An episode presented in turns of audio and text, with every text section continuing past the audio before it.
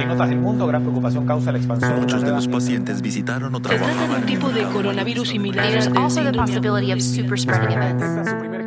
Bienvenidos a Coronavirus, lo que tienes que saber.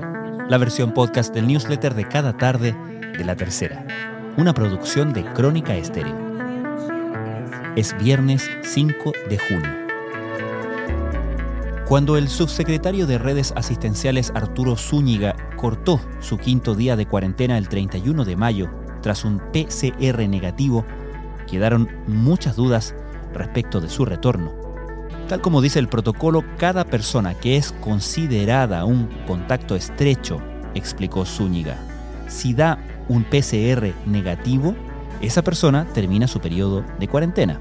Sin embargo, ese mismo día el chofer de Zúñiga, un funcionario público que a fin de mes cumplirá 65 años, fue internado en el Hospital Clínico de la Universidad de Chile luego de dar positivo. Pese a haber compartido eventualmente el mismo vehículo, la Seremi de Salud Metropolitana no consideró que se tratara de un contacto estrecho. Además del caso Zúñiga, la mañana de hoy estuvo marcada por un nuevo récord de muertes por COVID-19, 92 en las últimas 24 horas en nuestro país. La subsecretaria de Salud Pública Paula Daza señaló que de ese número 20 corresponden al criterio antiguo y 72 al criterio nuevo, es decir, casos de fallecidos atribuibles al coronavirus que tengan un certificado de defunción que diga COVID-19, pero que además tengan un PCR tomado que todavía no esté informado. El ministro Jaime Mañalich explicó que hoy será el último día en que se informará esta diferencia de criterios, mientras las víctimas fatales ya suman 1.448 y los contagios ascienden a 122.499, incluyendo 4.207 nuevos casos. Estas son algunas de las informaciones que destacamos en la cobertura de la crisis del coronavirus de la tercera. En los últimos días ha habido mucha confusión sobre los números que entrega el MinSal y otros centros de estudios.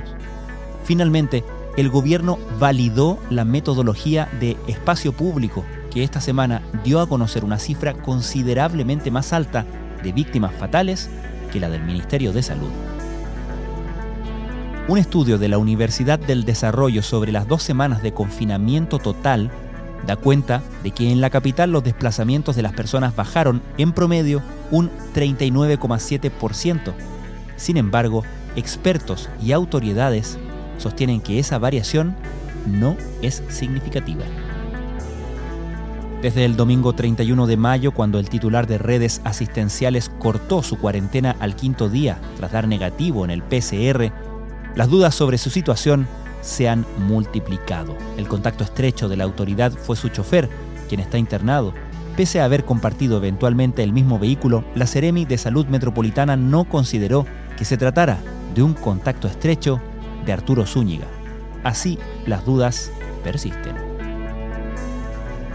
Guillermo Nelson Solar Ollanedel tenía 73 años de edad.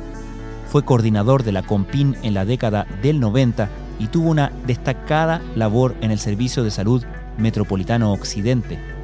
Esta semana se convirtió en el segundo médico chileno que fallece por COVID-19.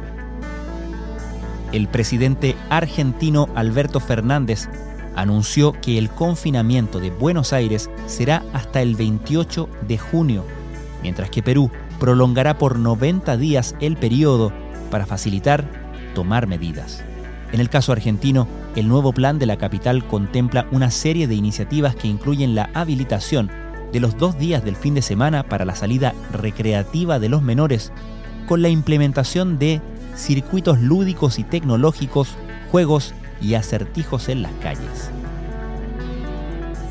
En el ciclo de diálogo para suscriptores de la tercera, Conversaciones LT, el escritor peruano y premio Nobel de Literatura Mario Vargas Llosa manifestó sus ideas sobre la actual crisis sanitaria.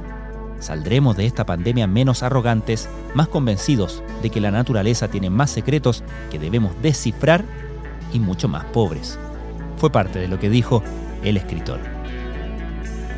La pandemia nos ha obligado a aprender nuevos términos y hablar de conceptos como la batalla de Santiago, meseta, ola, y nueva normalidad, entre muchos otros. Un diccionario sobre la crisis sanitaria es lo que presenta qué pasa en la tercera.com. Esto fue Coronavirus, lo que tienes que saber, la versión podcast del newsletter de cada tarde de la tercera.